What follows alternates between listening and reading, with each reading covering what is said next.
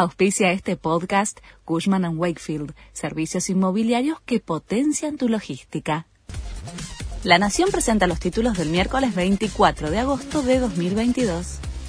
Reforzarán la seguridad de los integrantes del tribunal que juzga a Cristina Kirchner fue a pedido del presidente de la Corte tras una serie de amenazas verbales publicadas en las redes sociales contra los magistrados que llevan adelante la llamada causa vialidad, en la que Cristina Kirchner es la principal implicada.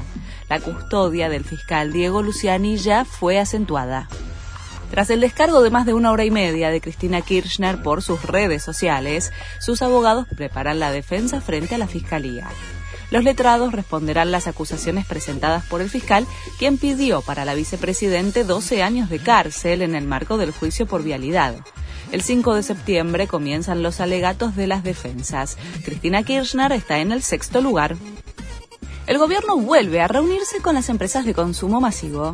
Sergio Massa, el secretario de Comercio Matías Tombolini y el presidente del Banco Central Miguel Pelle se encontrarán esta tarde con representantes de seis compañías alimenticias. El objetivo es dialogar con las firmas para poner orden en los precios, cuidar los dólares y charlar sobre los insumos para producir.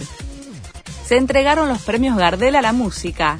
El cantante de rap Woz, el más nominado de esta edición, se llevó seis premios, incluido el Gardel de Oro. Tini ganó la categoría de Mejor Canción Pop por Miénteme.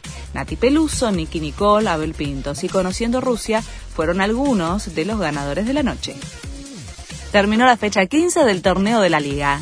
El puntero Atlético Tucumán aplastó 4 a 0 a Barraca Central anoche, lo que le permitió extender la ventaja sobre su escolta Gimnasia, que igualó sin goles ante Aldo Civi en La Plata.